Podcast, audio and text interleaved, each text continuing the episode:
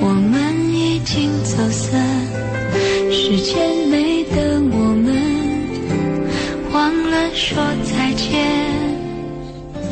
我的亲爱的，今天明显的觉得这个气温有些下降啊。嗯，刚刚我还问老爷，我说来的路上有没有看到还在下雨？老爷说雨停了是吧？嗯，我是来做直播的路上还在下雨。你你来看得这样早。对，这样的冷风冷雨的夜晚，我又想起老爷说的那句话，说两个枕头总比一个枕头强嗯对。，是有一个恶心的丈夫总比没有强。 所以你会发现，特别是这样的冷冷的夜晚，最好是能有人相拥入眠啊，比对较好。哪怕没有人相拥入眠，也有一盏等你回来的灯。哎，所以今天晚上我们要聊到的一个话题，就与这盏灯和这个枕头有关，那就是怎么来判断一个人他是否是你合适的结婚对象。欢迎听众朋友再次打开收音机，收听我们周四夜晚的《鹏城夜话》，我是周玲。今晚做客嘉宾周信周老爷。那说到如何判断。呃，对方是否是合适的结婚对象？我也在想，老爷，你看每个人的要求不同，对每个人的个体情况不同，来判断这个是不是，呃，从个体的差异来说，还是比较复杂的一件事情。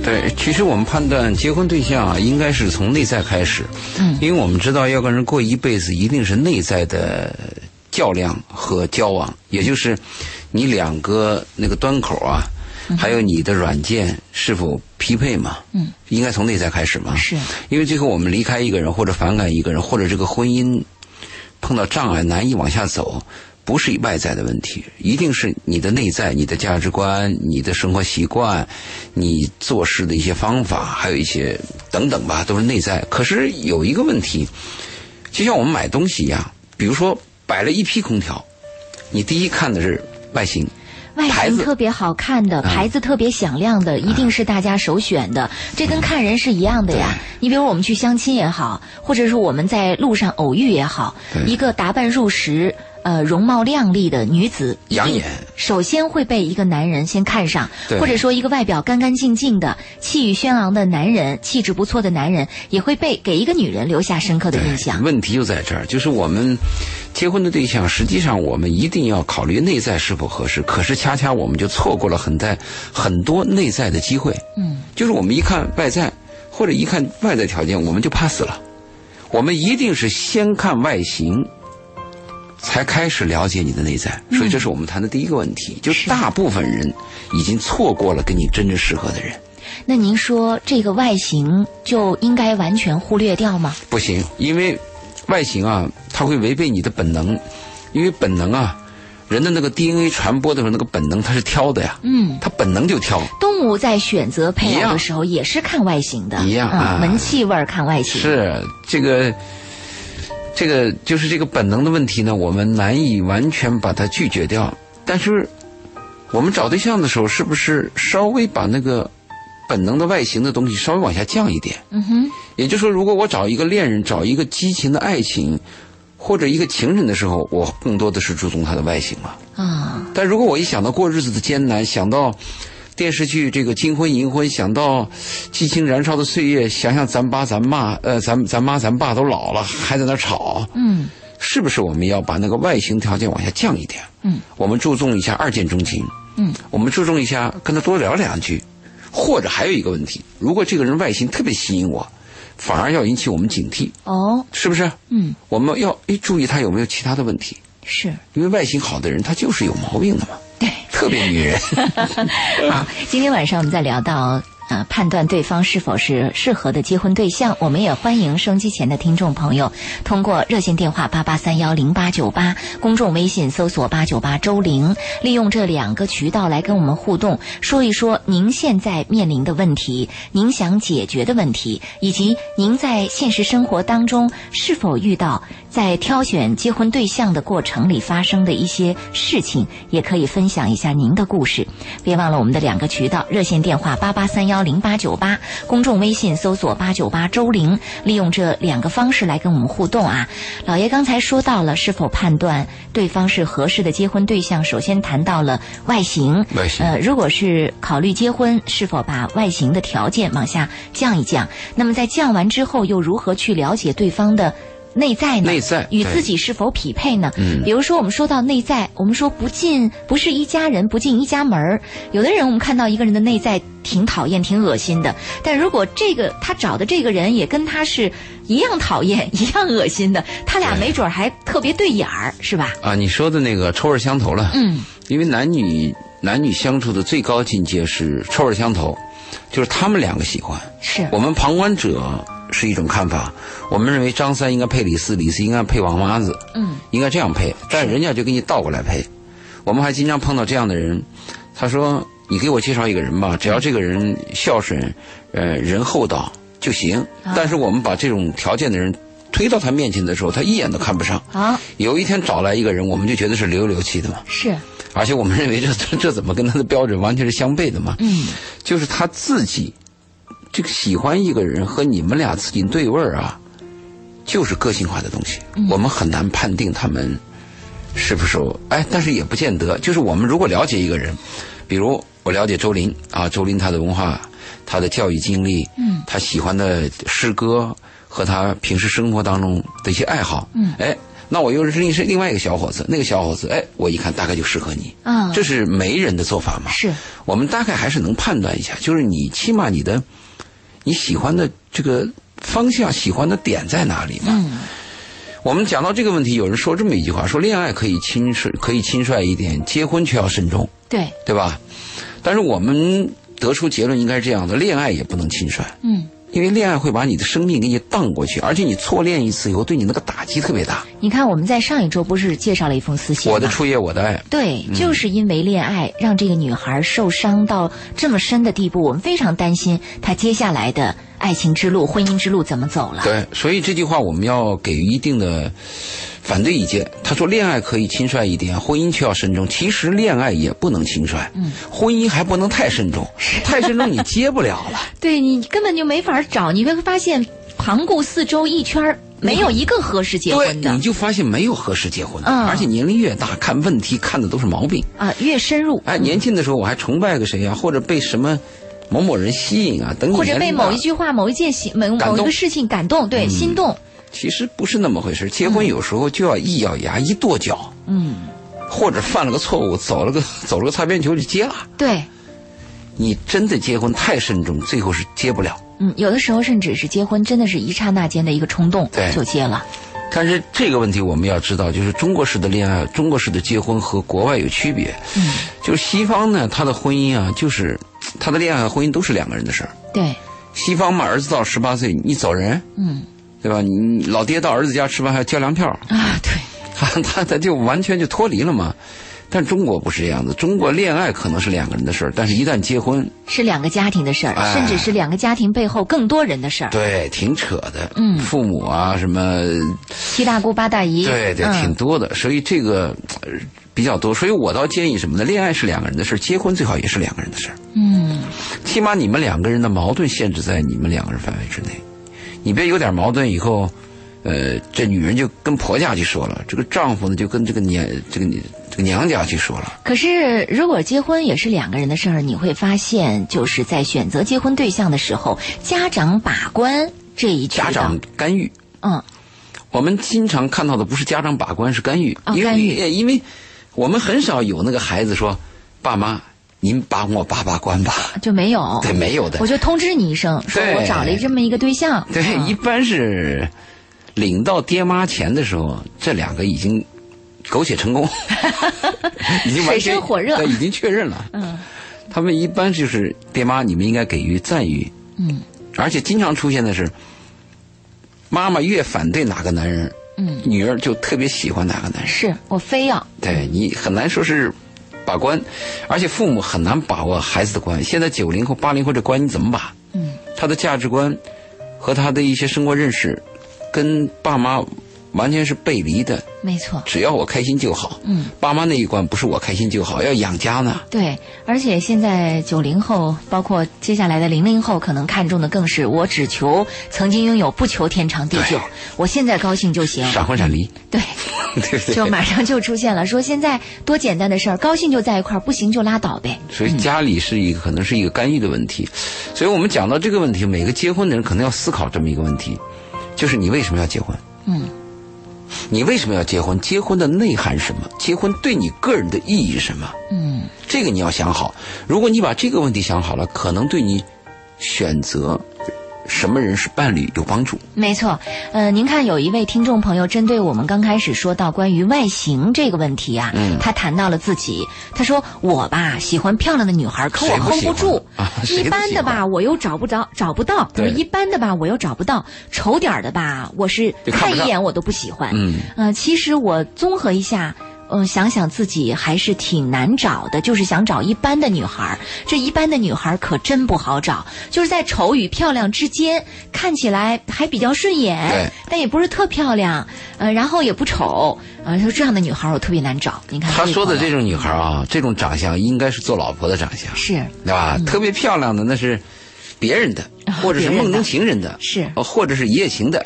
但是真正我们找老婆的，应该是看着顺眼的，甚至第一眼都没有注意。啊、他应该是二见、三见以后发现这个人长得比较端正，是最后你接触了以后，哎，发现有点喜欢，嗯，在别人看来不注意，但自己越看还越顺眼，嗯，这种长相的人适合当老婆，可这种女人，嗯，她应该是有其他的素质，比如长得特别好的女人呢，她会发现自己的亮点就是漂亮，从从初中的时候，甚至从小学的时候呢，男孩啊，男人就给她开绿灯，众人追逐的对象，她就特别着重的注意自己的外表，嗯，但是往往外表一般的女孩呢，因为没人夸她这个嘛，更注重内心、对性格、脾气等她等。可能是她会注重跟人交往，化解矛盾，嗯平息一些麻烦，她可能在这方面就比较强，这个是当老婆的料。嗯这个男的说对了，老婆难找，是，你在深圳找个女朋友容易，你找个老婆试试，哎太难了。真是的，不仅仅说是女孩儿找老公不容易对啊，，彼此呃，这个男人找老婆也不容易啊，真不容易，太是难了。所以我就说啊，结婚还不要太太慎重，你太慎重就没了。嗯逮住一个，差不多一咬牙就就就就拼了。嗯，你作为女人来讲，选择这个男人，起码在三年之内不会走样。没就错你，的工作状态、你的收入情况、你的人的这个情绪的稳定性和对我的态度，你估计两三年是稳定的，因为两三年你可以再培养他嘛，没再错，挖掘他嘛，是再建立嘛。老爷听您这么说，我能够体会到有些人一直拖到很久没有结婚的原因，或者一直单着的原因，其实有一个最主要的原因，确实是他自己还不想结婚。他总是嚷嚷着说特别想结婚，但那种结婚的冲动啊，还真没到一个点儿上。呃，其实我们受的教育啊，我们从小受的教育，哪怕爸妈不说，嗯我们每个孩子从小受的教育和影响就是，我长大要结婚。嗯而且我们受的教育都是一见钟情、白头到老。嗯，我们初期的教育都是这样子，但后来变了。后来变就是我们碰到了很多的事情和生活的经历，它变了。比如我们老碰壁，或者我的理想跟现实呢总是有差距，或者我深深爱着一个人，又被爱的人给伤了。嗯或者我一直是我喜欢他，他不喜欢我，喜欢我的我又不喜欢他，始终在这个夹缝当中，或者我们受着父母的教育啊，你不能谈恋爱，你跟异性要有距离啊，等等这些情况，把我们拖到后面了。拖到后面以后，有时候我们认为环境太恶劣，甚至周围的那种结了婚的人过得也很糟，嗯。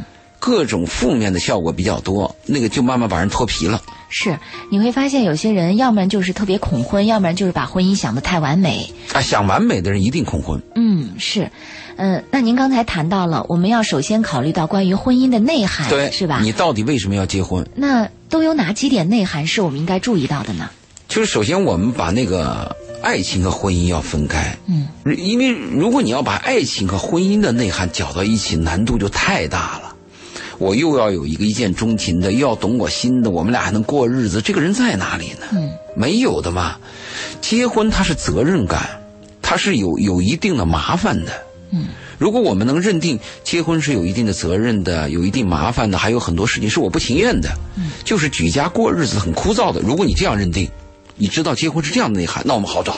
可是这太难了，对于每一个初踏入婚姻，你说经历过婚姻的他人，不承你跟认他这么讲啊？对，经历过婚姻的人跟他这么讲，他懂比较懂。对但是没有经历过婚姻生活的人，对爱情、对婚姻充满着他搅得美好一起嗯想象的人啊，他就觉得哇，这个婚姻应该是从此王子和公主过着幸福的生啊，活。对，是，嗯，这所以这个我们的节目为什么要这么谈？它是个教育，因为爹妈不教育，学校不教育，也没人教育，那我们就讲讲这个教育的真话嘛。嗯，就一定要把爱情和婚姻分开。但是注意啊，我们说把爱情分和婚姻分开，不等于说把爱和婚姻分开，哦不等于说把感情和婚姻分开。嗯绝不是这样子的这。是两个概念。对我们有爱，我们有温暖，我我我们有责任，我们也有情感和感情，这个是婚姻当中有的东西，而婚姻当中涵盖的男女关系的这个点比较多，嗯，比较丰富，所以我们一定要分清这个。分清这个以后呢，你你知道婚姻什么是内涵了，那你选择的时候状态就不一样了。是如果我一定要把爱情摆在第一位，要有那个一见钟情和怦然心动那感觉，嗯，这个是第一印象，这个第一印象不等于能走入婚姻呐、嗯，这种第一印象其实也涵盖着很多的风险，嗯，因为你更不了解这个人的背景、他的实质，包括他有可能和你在一起生活啊，之后了解一个人，嗯对。这背后所产生的很多很多的问题，时间关系，有关我们今天聊到的话题，如何判断对方是适合的结婚对象，我们在下一时段回来接着和大家聊。欢迎通过热线和公众微信来跟我们互动。哦。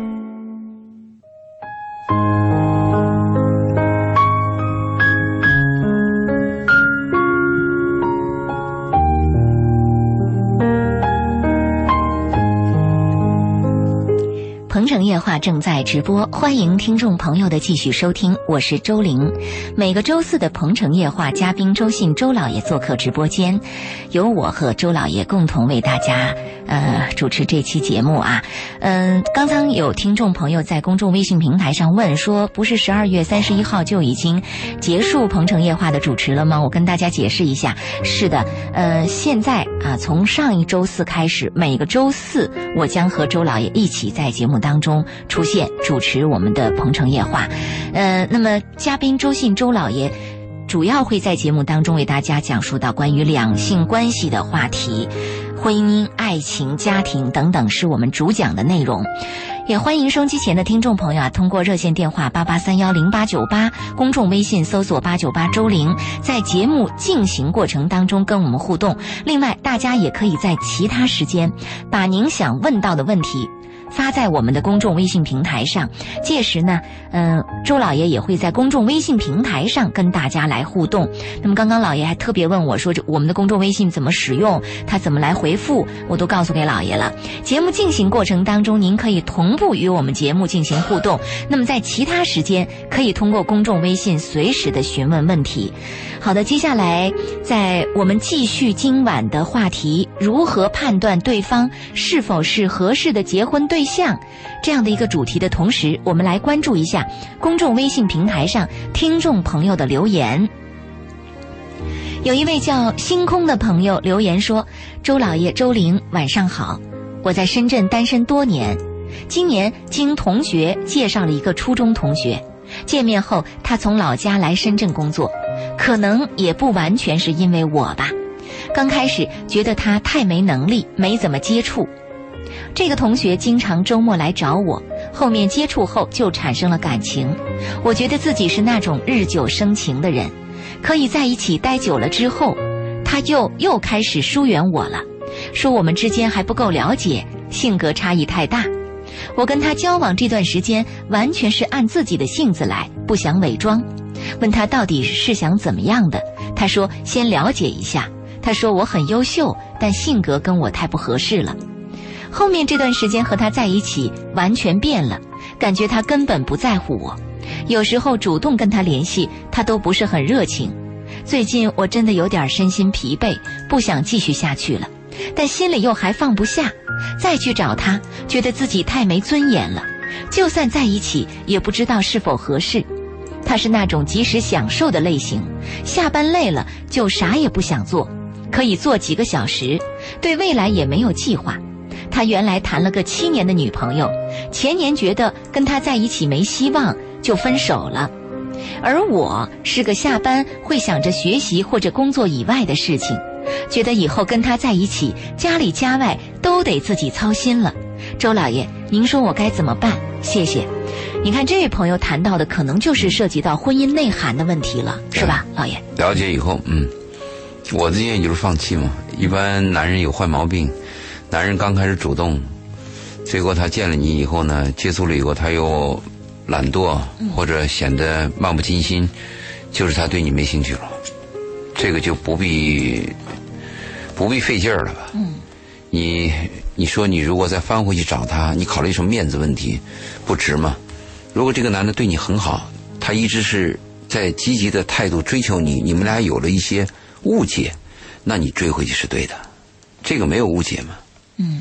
就没有意义。不必费这个劲儿。嗯，我们在在一个年龄段啊，选择的时候要仔细，尽可能深入，要全面，但是做决定的时候还要快，嗯，否则你会耽误时间。你有时候觉得一口气儿上不来，甚至好像应该是我吹你们，你怎么吹我啊？去问个明白，没什么问的嘛，是，再问也没有意义啊。没有意义。啊，有一位姓女士打通了电话，嗯，来听听她的问题是什么。你好，姓女士，你好，呃，是幸是吧？幸福的幸对对，啊，幸女士和老公已经有二十年的感情，现在正在办离婚，对啊怎么回事啊？为什么？嗯啊、反正之前的话，我一直以为我们都过得挺幸福的，虽然他的脾气不是特别好，但是我发现他在外面有一个女人，他承认吗？嗯，承认了，啊，多长时间承认了？在你逼问下，多长时间承认了？一一问他就承认了，还是问了很多次承认了？还是你抓住证据承认了？我抓住了证据，然后从你知开始啊他从你发否认现这个女人到她承认多长时间？当天，当天啊，那你当天怎么样发现的？嗯，我看到了一些信息，啊，就是手机惹的祸，嗯，对，然后然呢？后、嗯我觉得我们的感情其实都二十年了吧，小孩也蛮大了，然后而且其实感情基础还是蛮深的啊你。说的小孩蛮大了，是不是？小孩已经独立工作了？没哎有没有没有没有，上小学。哦，那不叫蛮啊大，那这是一个非常敏感的年龄。如果你们离婚，对孩子有很大影响。如果你的孩子已经成人了，那那倒是另外一回事儿。你说蛮大了，还可以接哦受。然后现在的话，因为他之前承认了之后，我们有聊过他嘛，承认了，他和那个女人什么关系？我我说的关系就是，他要跟那个女的玩真的，还仅仅是婚外情，而且那个女的是单身，而且是还是那个女人是也是已婚的。嗯，我要知道这个那女的单身，啊。那他，他你承认的是什么感情哎，类他型？承认对，嗯他说他爱他，他说他爱他。那离婚谁提出来的？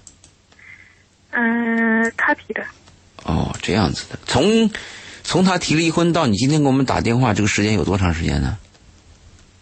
嗯、他之前刚开始的时候，他提了离婚，后来，呃，就是我反们又好了一段时对，反间，复，嗯嗯。啊，对，然后双方就去努力的去好，嗯好了之后，后来我又发现，可能他可能也发现，就是我这边可能没办法过那个坎，嗯然后你他没办法过那个坎，不是他没办法过那个坎，是你没办法过那个坎，对吗？我听清楚了吗？是因为他发现，呃，我背着他我会很伤心，啊，嗯。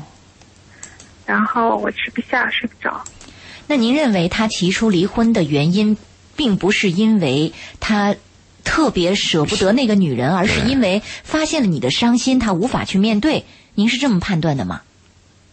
嗯、我不是这么判断的，我是觉得他对我已经没有感情了，啊你判断没有感情，是从平时的生活当中的关心和和责任，还是从床上？这是两个不同的判断。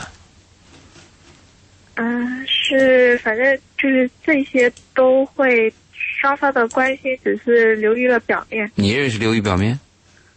啊、我就不会，嗯但是感情多少都会有些淡，你们有二十年的感情，是结婚有二十年，还是说从认识从到认识结婚啊到从现在认？识到结婚，哦结是婚这样的十年，结婚十年了。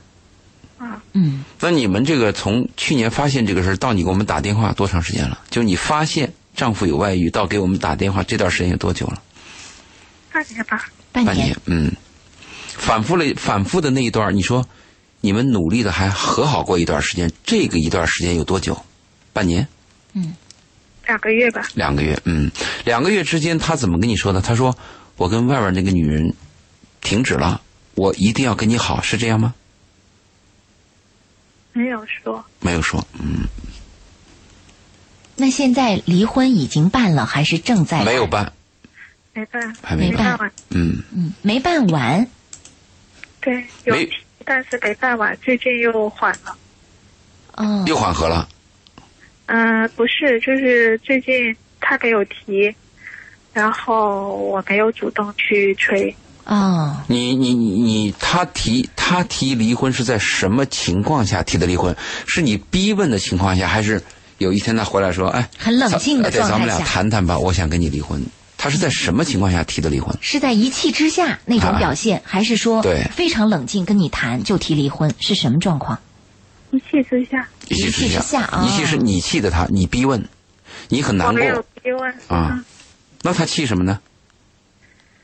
家人逼，你们家人逼，他家人逼，他家人逼，他家人逼什他么？家人知道这个事儿了是吧？他家人是谴责他，还是逼他离婚谴责他。啊？谴责他，他家怎么能知道这是你折腾的吧？你去告的状吧，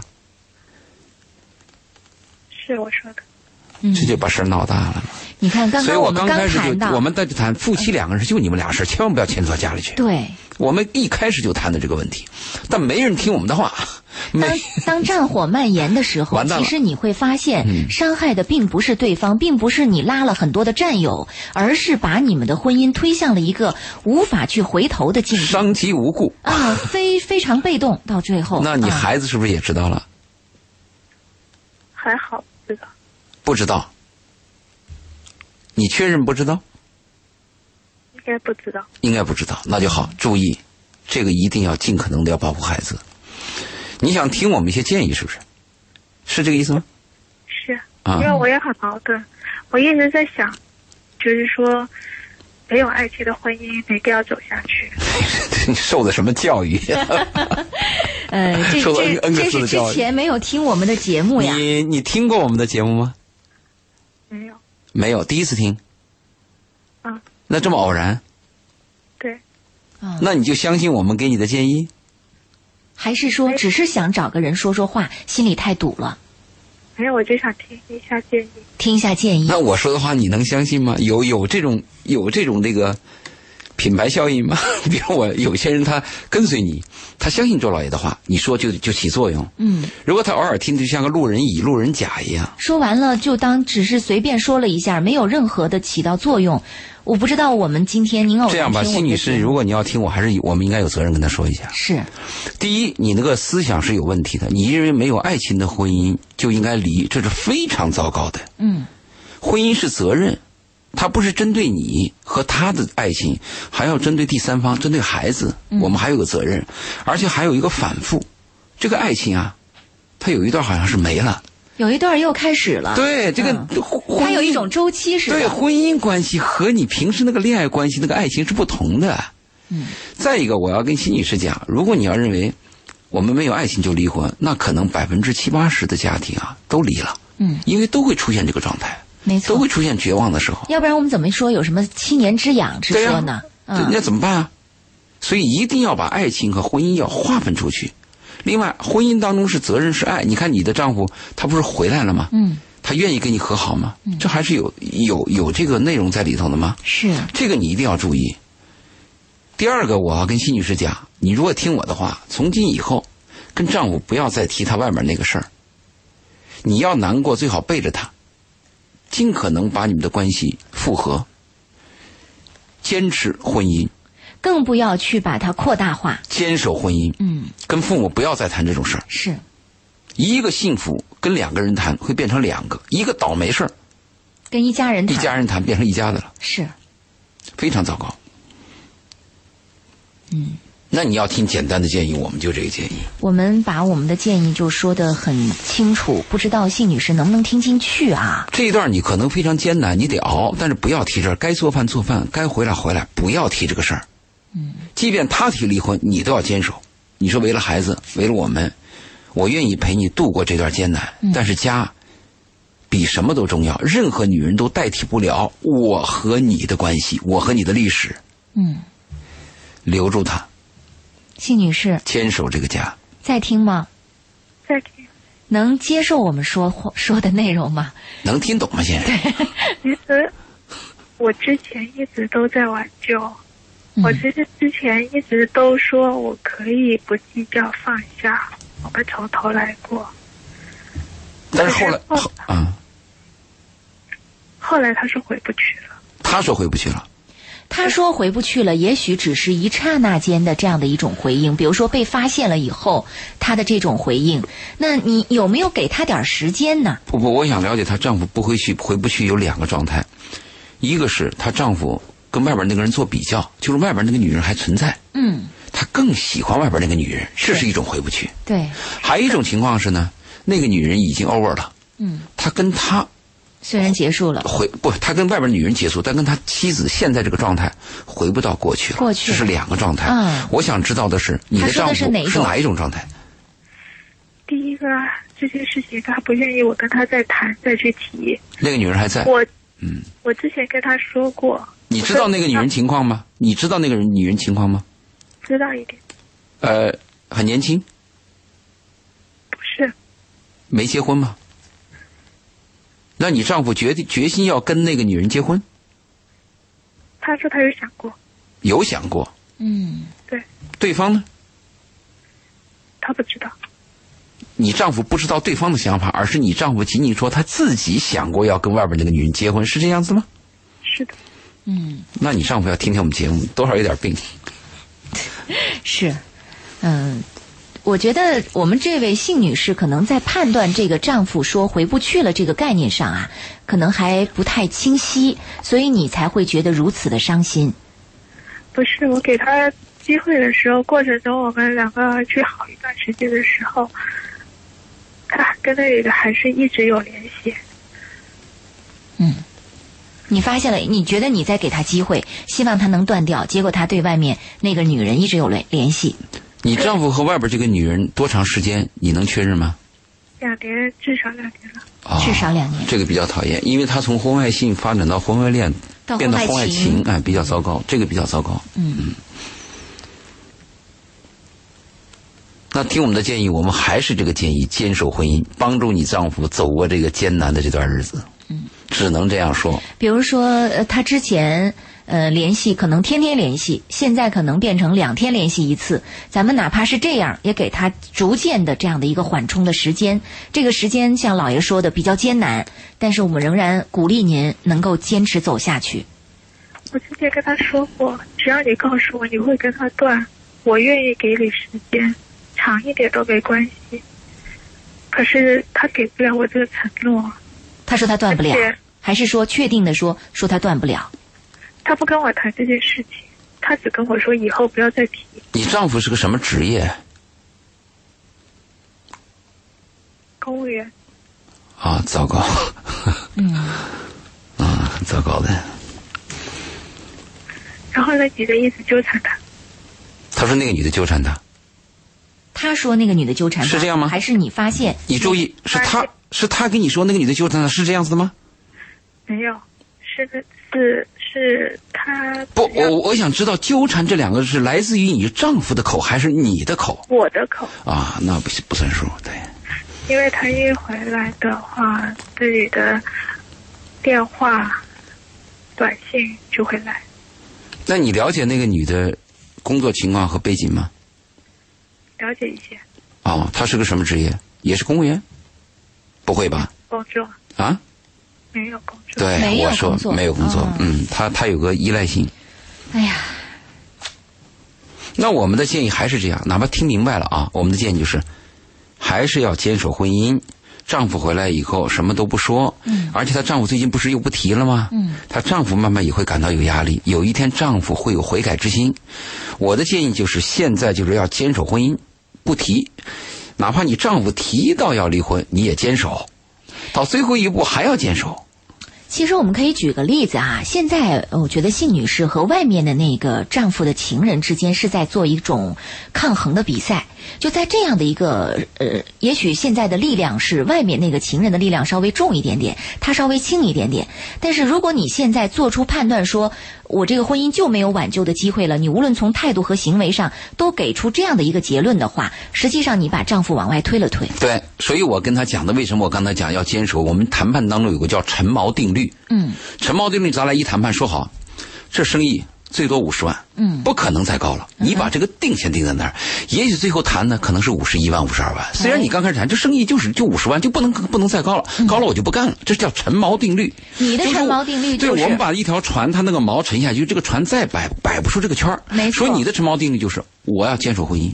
坚决不离婚。对我要坚守婚姻。是这个家是你的城堡，你的王国，是你的是快乐孩子，还有孩子，孩子的还嗯也是这个男人的未来，对也对他好，对你丈夫也好，这个没你要错讲明白。所以你坚守你的这样的一个定律，在这个坚守的情况下，无论对方如何摇摆，都他都跑不出这个圈儿来。这个啊，她丈夫最近没有提，就会有问题了。也就是说，外边很多婚外情、婚外恋，他会有矛盾的。他跟人一样嘛，并不说外面的婚外情、婚外恋就永远美好，他一样会有矛盾嘛，当然了，对吧？那个女生闹腾的，有一天呢，你丈夫也会烦嘛，他会重新审视的嘛。是，对吧？他会有些会自生自灭的，但是他这个两年就时间长了一点儿啊，但是两年恰恰也度过了那种激情期，也有有利的也一面。也一定会出现很多的问题之嗯，所你在。丈夫最近没有提，就说明他外边那个闹腾，对， 出事但儿他了也很烦 对啊，所以我觉得稳住。你要稳住。嗯嗯，咱们再说一部分呢，再说难听点儿嘛，我就是跟那个外边女的拼，嗯，我也要稳住。哎，是啊，我们就是刚才说 这个且道不理。嗯说我愿不愿意离这个婚，我就跟外边那个人去拼，我也要稳住。是你想想，信女士，现在又不是说你外面有个什么人等着你是吧？嗯，你离了这个婚要重新开始，既然没有这样的一个情况，而且你在这个婚姻当中，你离了也会难受，也会痛苦，不离也会难过和痛苦，那不如跟外面来一个抗衡。一定，呃，其实这个抗衡的结果是对这个男人也好，对你这个自己也男人好啊，这对个家男人好，嗯这个男人如果过了这一期以后，他翻过来想，他有一天会感谢他的妻子的。是，但是这个妻子做的一定要智慧。你你如果从本能去处理这个问题，这个妻女是一定失败。但这个女人如果用智慧处理这个问题，比如把这个消息先封闭，嗯，她的父母不知道，那仅限于他们俩之间。嗯，其实这个男人是有压力的。没错，你如果把这个消息公开的越多，你的底牌就亮出来对啊了，。 你就没没底牌了嘛，是不是？是，呃，信女士，不知道我们这么谈，您能不能接纳和理解？我清楚，但是我觉得还有一点就是，虽然他没有提，但是已经好久没回家了。也不提，他不回家，哪怕他一年不回家，他只要不提离婚，你就不要提这杠子事儿嗯，这样子有意义吗？啊，有有意义意义吗？当然有意义。这样子把自己也耗死了。她说把自己也耗进去了。你有孩子嘛，怎么能耗进去？你为了孩子，你做这些付出是理所当然的呀。结婚以后，到了你这个年龄，有一半儿、一半儿以上的生命是为孩子的。当然，我们的建议你可以不听啊，但是我建议你把我们的把我们今天这个建议，你要反复的想一想，特别是在你做某种决定之之前之前，你最好把我们的建议反复想一想。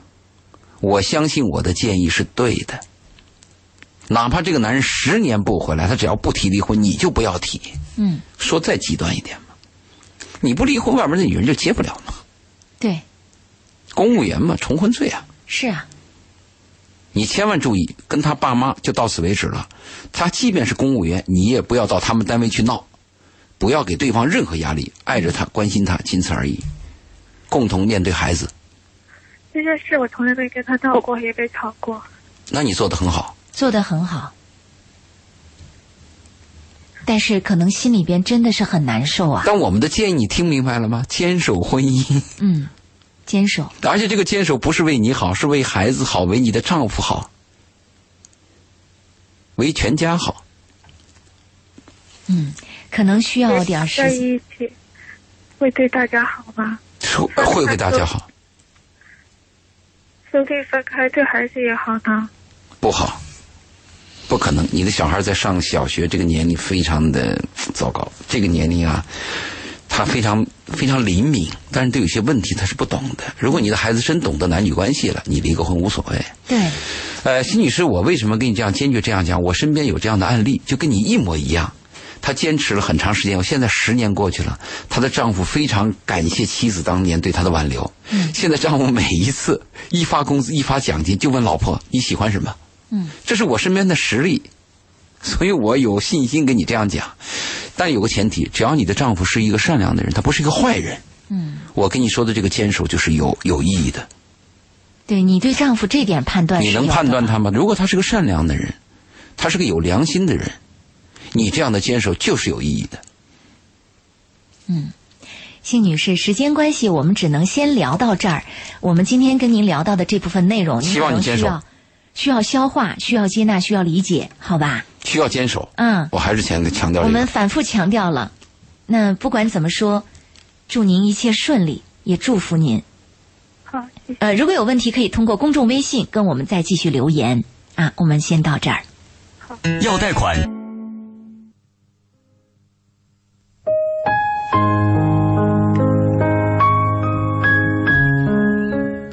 这里是《鹏城夜话》，我是周玲，欢迎听众朋友的继续收听。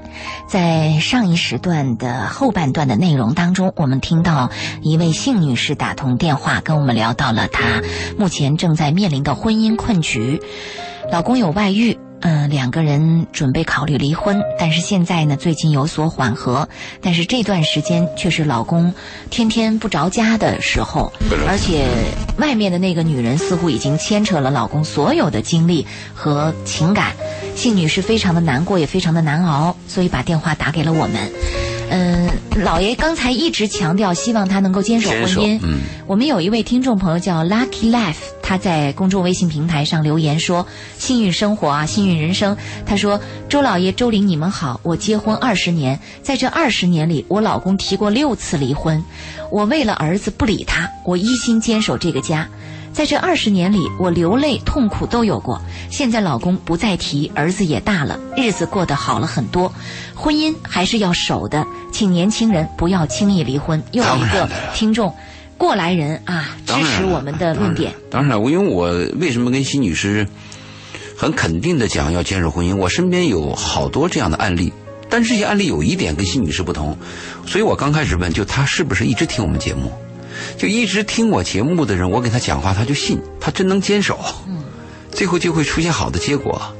如果是偶尔听听，他不一定相信我们的说法。嗯，我身边有这样的实例不止一个，就是相信我说的，坚守，但前提是丈夫是一个善良的人，嗯，一时走了弯路，就一定要坚守。哎呀，所以这个问题也真是挺麻烦的啊。嗯虽然我们知道信女士目前的心情一定是非常沉重，也是非常难受的，但是为了这个家，为了未来的这样的一个生活的完整，还是希望她能够坚持下去。除非说她现在有自己的这样的一个想法和安排。如果没有的话，我们还是希望他能够坚守婚姻。所以你看，说到我们今天这样的一个主题啊，如何判断，嗯、对方是否是结婚的对象？在这个判断过程当中，老爷，你看，我们根本无法判断这个人是不是对婚姻会永远的忠诚，这个是没法判断的。我们是从如何判断一个适合结婚的对象，一下谈到了离婚。对 呀、这跳跃太广了。嗯，本来是谈到要结婚的，这一下子说到离婚，还让那些打算结婚的人怎么想怎么办？ 所以开始我也说了嘛，只要你把握这个人两年三年，基本是稳定的，嗯，是靠谱的就行了，因为你无法保证一辈子嘛。是，这一辈子发生的事儿，它都可能会发生嘛。嗯。但辛女士刚才谈了有一个观点，她一定要注意，不是她一个人要注意，是很多人要注意。说也没爱情了，这个婚也就无所谓了，可以离了，这是非常糟糕的一个想法，嗯和一种和一种这个认识。你会觉得信女士的这种想法有点小女生的感觉，非黑即白，嗯、而且就是眼里揉不得沙子，就是用那种小女孩儿还梦想着爱情的那种感觉。如果她要讲爱情的话，我爷和我奶就不要结婚，她有什么爱情啊？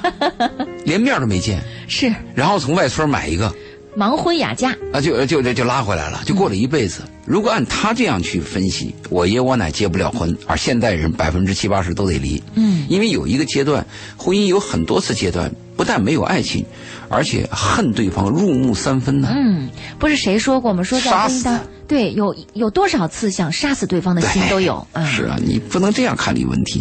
新女师，我担心她可能会有失败，这个失败来源于不是这个事情的本身，而是在于她对问题的认识和她的智慧能力差。嗯，你看这点儿是我们担心的。担心的对他处理的本来这件事儿可能会有一个好的一个方向和结果，但因为他的这个处理能力的问题，使得这件事儿最后变成了千疮百孔，对没有办法收拾了。你让一个男人，他爸他妈都知道这件事儿，回来谴责他，接着是你爸你妈也知道这件事儿，然后他哥他姐也知道这件事儿，嗯，有意思吗？这个男人腹背受敌的情况下，他只能逃了，对，你就是逼迫他嘛。你让一个男人对你有一点怕，嗯，有点掖着藏着，还有一点愧疚而且还摸不准你，啊，这个状态挺好哎，就是，啊，总想感动一下你啊，或者是给你道道歉呀、赔赔情啊，嗯，嗯、这个状态好好一些。是，呃，希望信女士能够继续坚守下去啊！我们跟你打劲儿和加油鼓励。嗯、其他的听众朋友，如果正在收听我们的节目，可以继续通过热线电话八八三幺零八九八，公众微信搜索八九八周玲，利用这两个渠道来跟我们互动。现在公众微信平台上的留言啊，还是蛮多的。那我们继续来关注几条留言。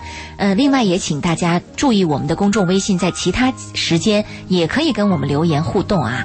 紫云轩说：“周老爷您好，我是八三年的属猪，现在爱上了一个同样属猪的七一年的姐姐，大我十二岁。我一直未婚，姐姐离婚，我跟她表白了，她说我们年龄相差太大了。她说如果大她十二岁，她可以接受，但是我比她小太多了。她现在也不能生小孩了，但是我也不打算要小孩了。”我希望我们只要在一起就可以了，因为我跟他在一起就很开心。紫云轩发来的这段信息，其实就是想问他的这种选择是否正确。这是一个价值观的问题，因为有些人是要丁克家庭，有些人说我一定要有爱情，有些人就可以认为我可以跟谁凑合着过日子。如果你现在是这种想法，我不要孩子，我和他在一起就行了，那这个问题应该很简单的去处理，也不会有矛盾，因为你没有跟女方逼婚。是不是也没提到必须要法律上那个文件？你跟他在一起就行了。那这个过程，女方应该是可以接受的。你就跟他在一起。等你跟他在一起一年、两年、三年以后，你会有变化的。你自己去体会对，你自己去体会。有一天你要变了，你提前给对方打个招呼。嗯所以我建议你不要把话说死，你最好跟他讲，你大我二十岁，十我二岁，啊，十二岁，哎，对，我现在愿意和你在一起。既然你不愿意跟我结婚，我也可以不结婚，但是我现在愿意跟你在一起。注意，我强调的是现在。现在，对，嗯，这因千为万不要说永远不。要说永远，千万不敢说我爱你 一万年。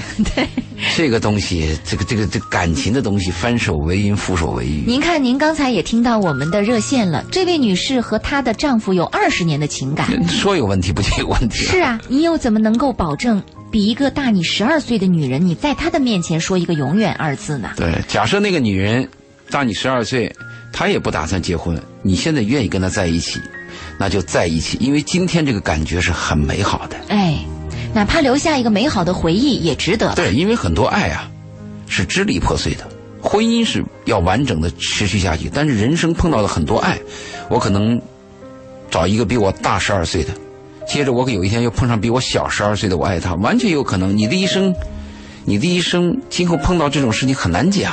嗯，但是每个爱啊，你要想把它完整化，因为我们讲爱的完整化，就是我能跟他一见钟情、白头到老嘛。嗯这种爱几乎是没有的，就是那个我今天喜欢谁了，可能张三，嗯，两三个月，哎呀，明天我又心动了，但是又说不出，哎，李四我又说不出口，在心里埋了一段儿，过去也就过去了。嗯，碰到一个比我大十二女十二岁女人，哎，我感到有温暖，她又现在很孤独，哎，我也身边没有其他的女人，我愿意跟她在一起，那这一段也很美好。有一个前提就是要诚实，要诚实。对，要诚实。只要你诚实，你回忆起来，哪怕你干的事儿再龌龊，你回忆当中都是美好的。嗯，如果你虚伪，你有欺骗性，你做的再漂亮，在你的回忆当中都是有点龌龊。嗯，对，没错，这部分希望紫云轩你能够做到啊。注意现在，现在啊， 嗯，还有一位听众朋友在公众微信平台上留言，他说：“老爷周玲，两位晚上好。一个男人五十岁了，身边有一个十八九岁的女儿，这个女儿啊，因为早恋受打击，变得有些神经质了。现在每天都跟着父亲上下班，就跟这个五十岁的男人跟着他上下班。这个男人可能要照顾女儿一辈子。那请问，这位男人适合再选择结婚吗？当然适合呀，他五十岁了，当然适合选择，因为婚姻是一种需要嘛。一一定要明白，婚姻是有多种需要的。我们也说过嘛，每个人对婚姻的理解和要求是不同的嘛。嗯，对吧？你你你说那个，我们有些那个老男人老到最后连子女都不愿意见他的时候，身边只有一个小保姆，提出来跟小保姆结婚，甚至把自己的财产全部，就是在遗嘱当中标明了给小给小保保姆姆。，嗯，结婚怎么不有可能？完全有可能吗？我我我带着个女儿，你觉得我是那老男人，我带着女儿挺麻烦的，我就希望有个女人能给我搭一把手。嗯，啊，如果我我我我我长得丑，但我有钱，我也愿意再找个女的。我说我多给你点钱，你跟着我，帮我带带女儿，也需要吗？是，而且婚姻人就是一种需要。您刚才婚姻还有性的需要，还有心理的需要，还有繁衍后代的需要嗯各种需要啊！你就是老的不行，哪怕我我都不是老男人了，我把“男”字去掉，我变成个老人了，嗯我都希望身边有一 个人。是老爷，是不是您看这是否就是婚姻的意义和价值啊婚？姻就是需要嘛，以前提的嘛。但问题是在这个需要当中，你们俩比较契合，彼此能有爱，那就很美好了嘛。嗯，但是我们有很多婚姻都是吵吵闹闹一辈子嘛，恨到对方恨到最后一天也没有离嘛。所以即便婚姻缝缝补补，即便婚姻啊婚很姻枯燥，没错也依然值得坚守，你就说是对因为婚姻有这些需要。你说的对，因为婚姻缝缝补补是一定是要存在的。如果我们讲究爱情是完美的，但是婚姻一定要缝缝补补。如果这个一件新衣服我我稍微掉了个渣子或者有了个洞我就扔了，那这个婚姻损失太大了。嗯。这个是这个是切记我们要避免的。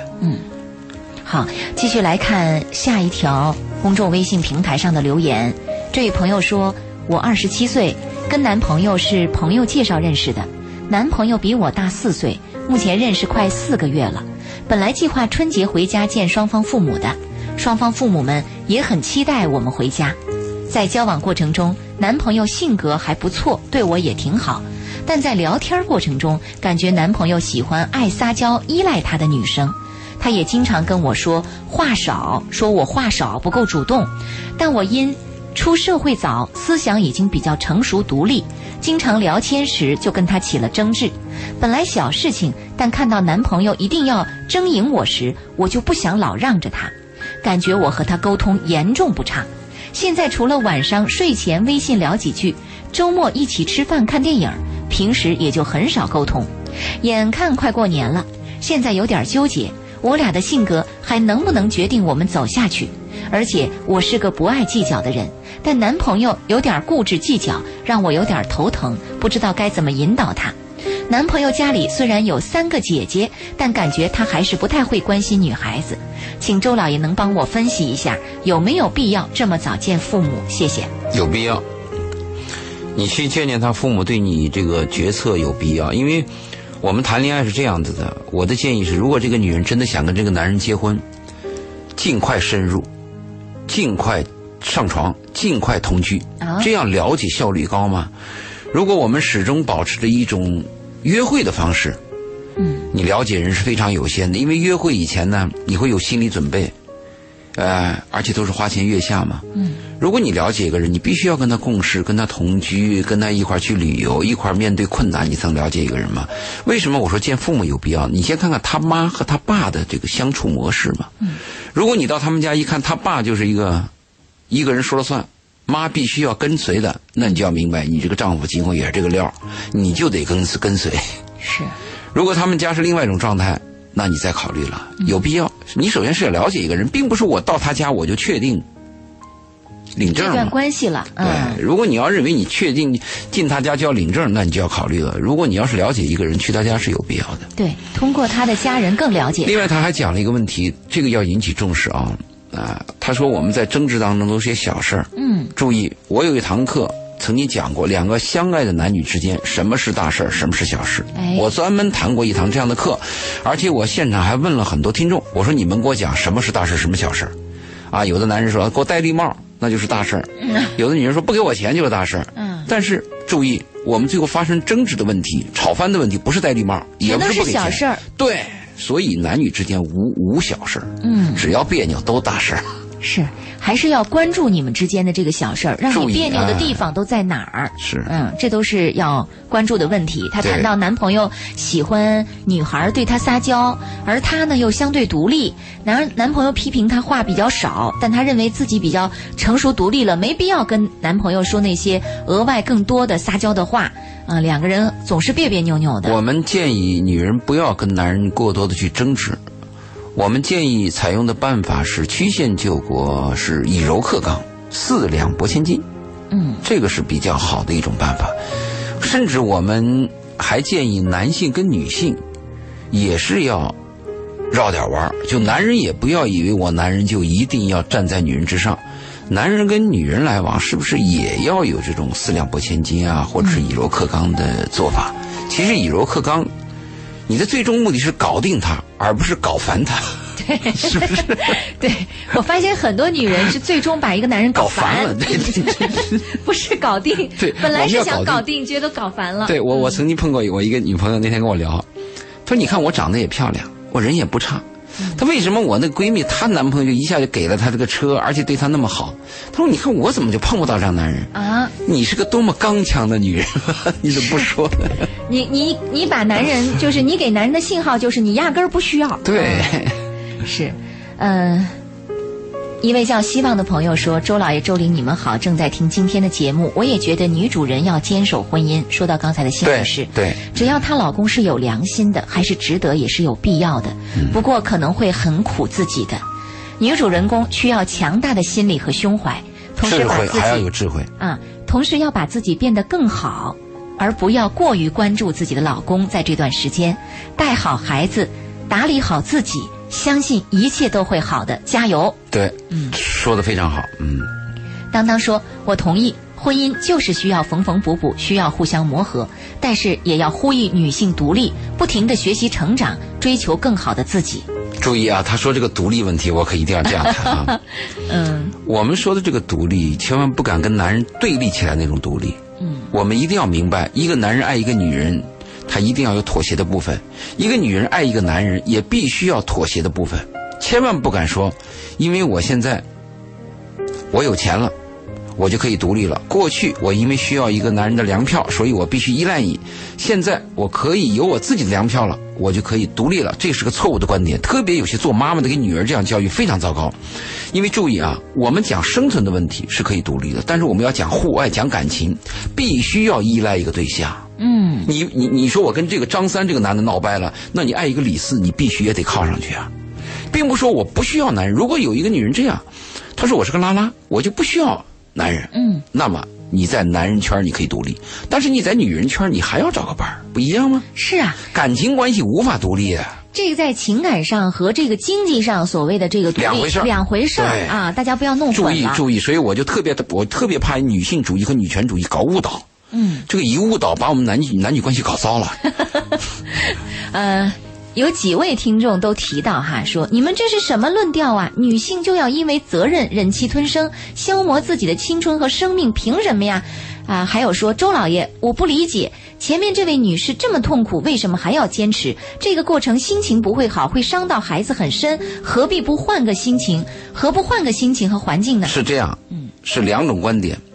为什么我谈坚守婚姻？他们这种观点是一种激进派的，我是保守派的。保守派的概念什么概念呢？就任何一种婚姻都会有困难。如果离了婚，你再找一次婚姻啊，也许同样的麻烦或者麻烦更大。人生很短暂，你的生命就过去了。嗯，这是一一，这是我的观点，就是保守观点，就是一一就希望在原地复合。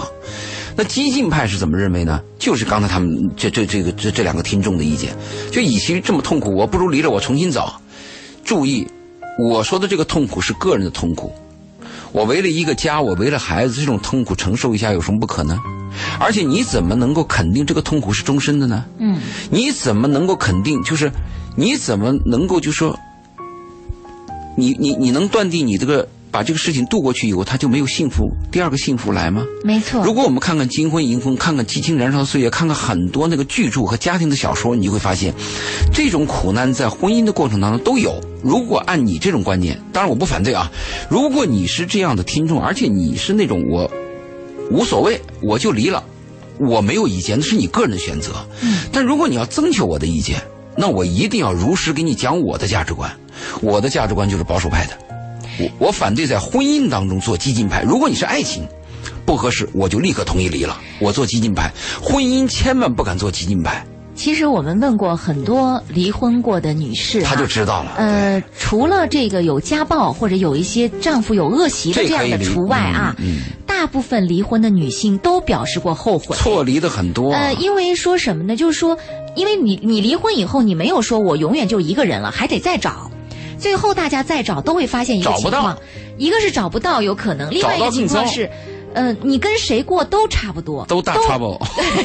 都有很多问题出现，有可能你跟前任是这个问题，但你跟现任是那个问题，没有十全十美的婚姻。对，所以我们把我们我们这个节目呢是一个公平的节目，即便有周老爷的一种观点保守派，我们也把激进派的你那种意见也给你读出来。嗯由这个新女士她自己选择，甚至有些人说周老爷你就胡说八道，嗯，那你就按你的意见去办，对不对？我们每个人是公平的嗯嘛，我绝没有拿枪逼着你必须怎么样，我只是提出我的建议，而且我的建议是发自内心的为你好。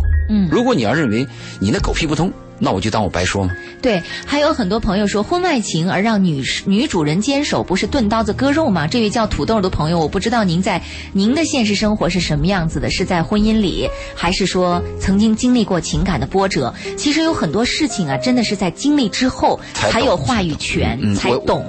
我希望什么？我们每个人在谈自己的认识的时候，最好是自己经历过。比如我们前面两个。两两个信息，有个女人说，我丈夫给我提了六次离婚，我都坚守下来了，现在我们过得很幸福。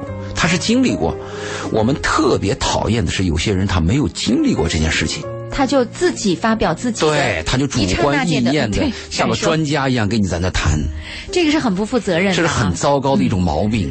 嗯、我们今天晚上的夜话就聊到这儿，可能有听听众朋友还有意犹未尽的内容啊，继续通过公众我微们也信没谈明白， 我们的这我个们。要是说选择什么样的对象，怎么样找找找到离婚去了，对，被我们的热线和这个微信全部给打乱了下。次再说。嗯，只能是下一次再说了。我们也欢迎收机前的听众朋友把您想问到的一些问题啊，通过公众微信继续来跟我们互动。那我和老叶也会在微信当中进行一些回复的。感谢听众收听我们今晚的夜话，谢谢老爷的做客，好，再见。我们下期节目再会。